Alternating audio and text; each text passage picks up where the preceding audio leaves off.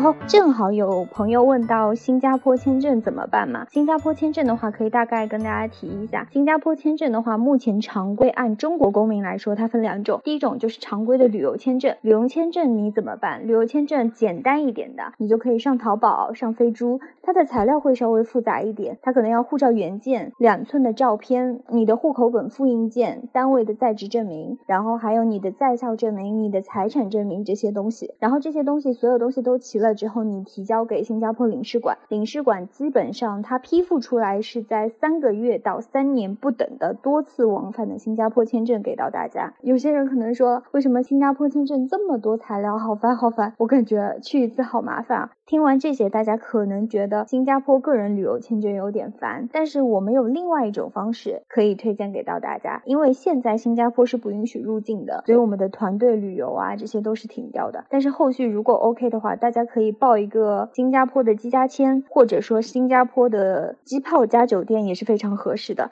因为为什么？因为它的签证会非常简单。因为新加坡对中国公民的团队签证，它的签证要求是只要你的护照首页，只要你啪拍。拍一下你的护照首页，发到旅行社，旅行社就可以帮你办一个团队签证。而且这种团队签证，常规而言，一般来说是不会被拒签的。然后回答完刚刚这位朋友问的新加坡签证问题，接下来给大家介绍一下新加坡怎么前往新加坡。怎么前往新加坡？其实对大家而言，想象一下应该也也很简单，因为现在只要是国内的主要城市，它其实都有新加坡的直飞航班，所以大家只要点开携程，轻轻一点，你就可以买。到一张新加坡的机票，然后唯一的差别可能就是航空公司的选择啊，你选择吉祥航空、东方航空还是新加坡航空？然后值得一提的就是新加坡航空，因为新加坡航空它是被誉为全世界最舒适和最安全的航空公司之一。为什么会有这个称号呢？因为这家